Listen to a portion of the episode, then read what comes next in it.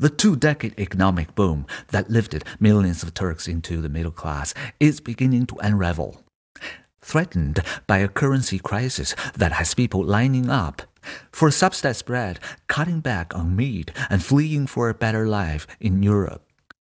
The Turkish lira has lost as much as 45% of its value this year, making ordinary Turks poorer.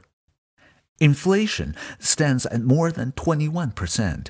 People here are rushing to trade their shrinking wages for dollars and gold.